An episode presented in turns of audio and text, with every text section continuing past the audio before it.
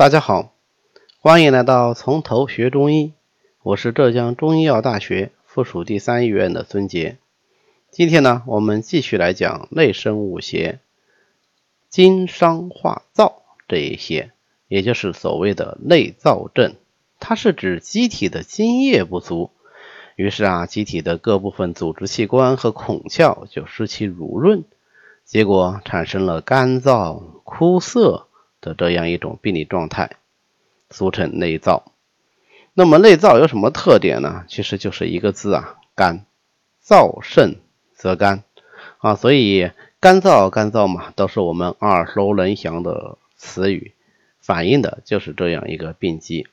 那么当然，这个干或者是这个燥都是由内而生的。那什么样的情况会导致内燥呢？主要是两方面，第一个。是阳气的过于旺盛，因为阳邪的旺盛，结果就导致了灼伤津液，最终出现津少而为燥。比如说外感的风邪、热邪、暑邪这些六淫中的阳邪，是不是他们的致病特点里都有一个容易伤津的致病特点呀？比方说风邪。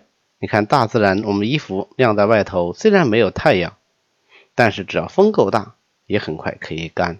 就是风具有燥的特性，这个除了用于发病以外，还用于治疗。你看，所有的中药里的祛风药都往往性是燥的，所以用风药的时候就要注意，不要太燥而伤津液。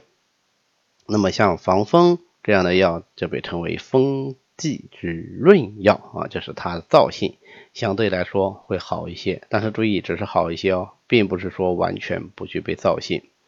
那热邪呢？火热之邪容易伤津，这个是非常容易理解的。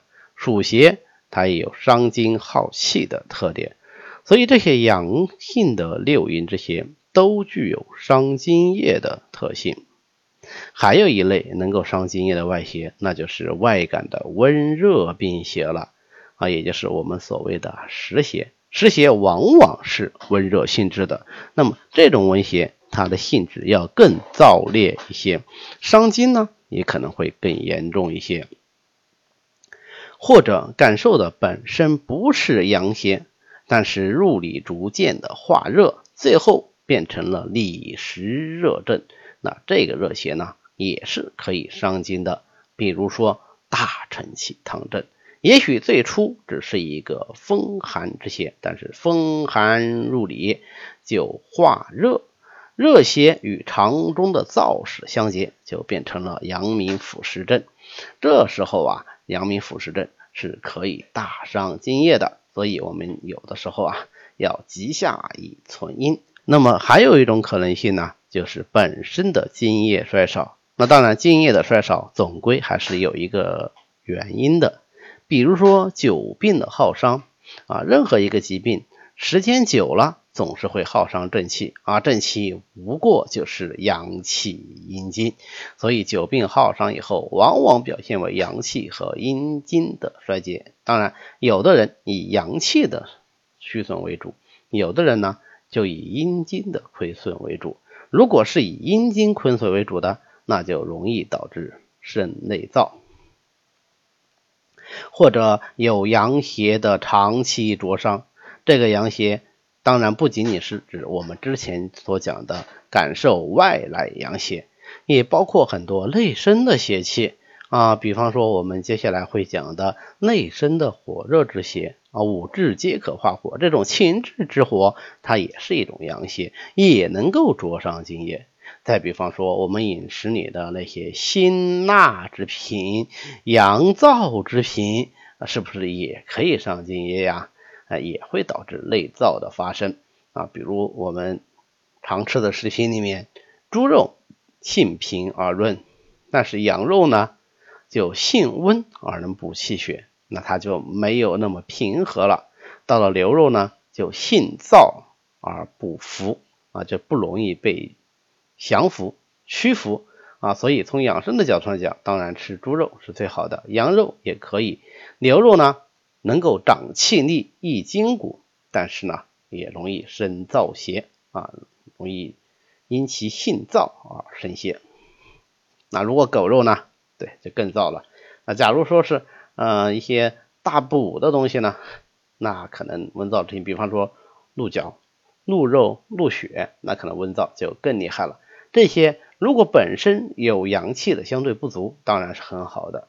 可是如果长期的使用，或者本身的阳气并没有明显的虚损，那么就容易变成一种阳邪，反而伤及人体了。或者是各种劳伤，尤其是劳神和防劳所伤，容易伤津液。劳神暗耗的是阴血，防劳消耗的是精血。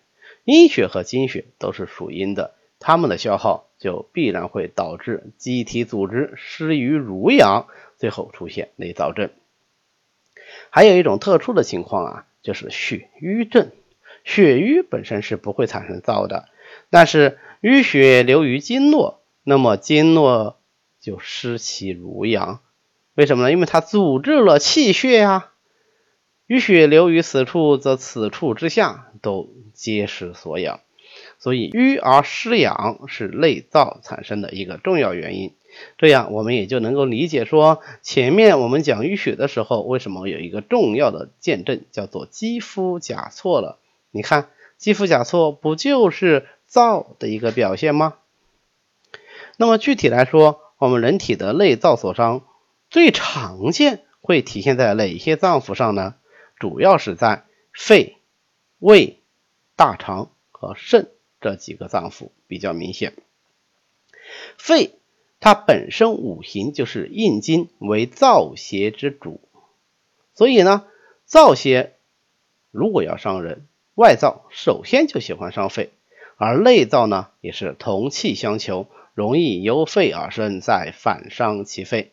我们知道上焦开发，宣五谷味，若误入之盖，是为气，肺就主这个上焦之气。如果肺气失宣，那么就不能够。宣五谷味以濡养周身，这样不就容易出现内燥了吗？再或者肺气为外感或者是内生的各种热邪所灼伤，也会导致经伤啊生燥。那么如果是肺燥，它的主要表现就是所谓的燥咳症啊，表咽干、口燥、咳嗽、痰少、连而难出等等。肺与大肠相表里，所以大肠也是五行属金。所谓大肠为根金，所以也非常依赖津液的濡润，因为金水相生嘛。所以在正常情况下，如果大肠能得到津液的濡润，那么它就能够主变化而出，这样的话大便就能够顺畅的排出体外了。可是如果因为各种原因导致津液不能濡养大肠呢？那么大便就干结，这就是所谓的热结症。胃为阳土啊，与脾为阴土相对应。那么胃有一个非常重要的特点，就是喜润而恶燥，它喜欢有更多的津液来滋润，才能更好的行使它和降的功能。那如果说胃中津液不足，湿气濡润，就会内生燥邪，导致胃气不降。肾藏元阴元阳，各种原因产生的疾病都可能因为久病及肾，最后伤及根本，导致元阴的不足啊。如果肾阴不足，那么一身的阴液其实都是亏虚的，那当然也就容易内生燥邪了。一旦内燥产生，它会有什么见证呢？啊，后人在。病机十九条的基础上，补了一句：诸色枯涸，干净村街，皆属于燥。所以它的主要见证就是形体的消瘦啊，肌肤的干燥不润泽啊，甚至是起皮、落屑、皲裂等等，以及口燥啊、咽干呐、唇焦啦、舌上无津呐、鼻干目涩啦、爪甲脆泽啦，总之各种干。燥湿痒的症候，就是内燥的主要见证了。好，那么今天关于造邪内生，我们就讲到这里。如果各位对我们的讲课感兴趣，也欢迎您在喜马拉雅上订阅《从头学中医》，这样您就能够随时收听到我们的最新内容了。